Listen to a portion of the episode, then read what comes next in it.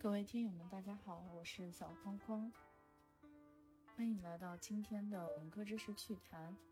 今天我们再来讨论一个话题：神仙和神话，它们有什么不同？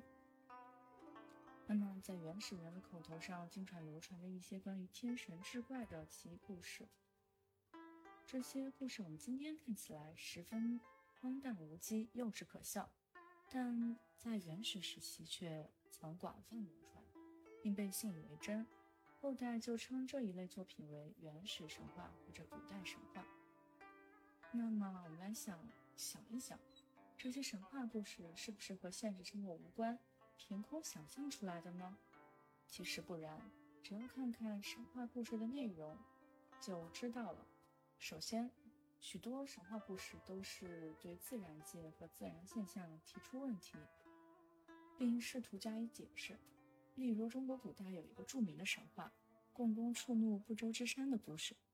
是说有一次，共工和颛顼两位大神发生争争斗，共工失败之后，便气冲冲地一头向不周之山撞去。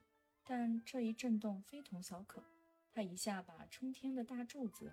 和细地的绳索绳索撞断了，于是天往西北方向倾斜，地往东南方向坍塌。正因为这个缘故，日月星辰所以东升西落，江河百川所以向东流泻。这个故事是很神奇的，但实际上它是对日月西行和江河东流这一自然现象的解释。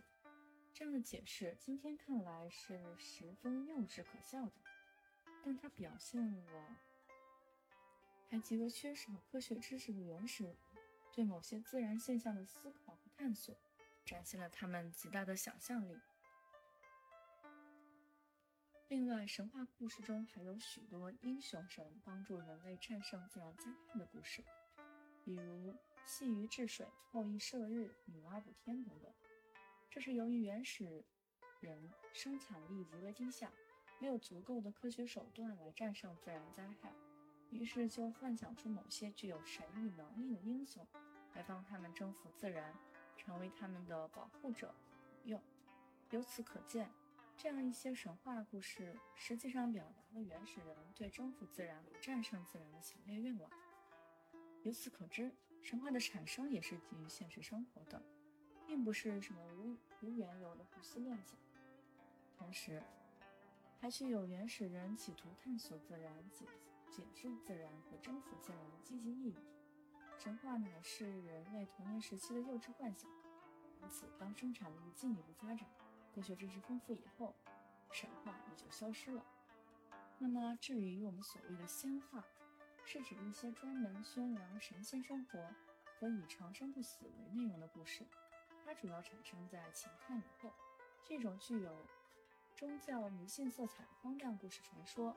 例如，在秦始皇时代，传说有一个叫安七生的仙人，是一种像瓜一样大小的仙子，所以长生不老。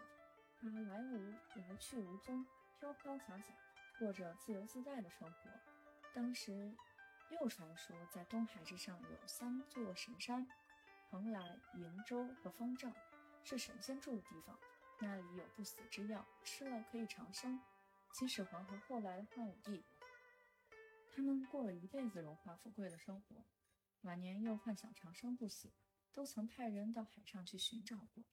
道教产生以后，道士们更利用求山求仙弄鬼愚弄人们，还宣扬什么炼丹修行、服食采补可以成仙等等，更为荒唐可笑。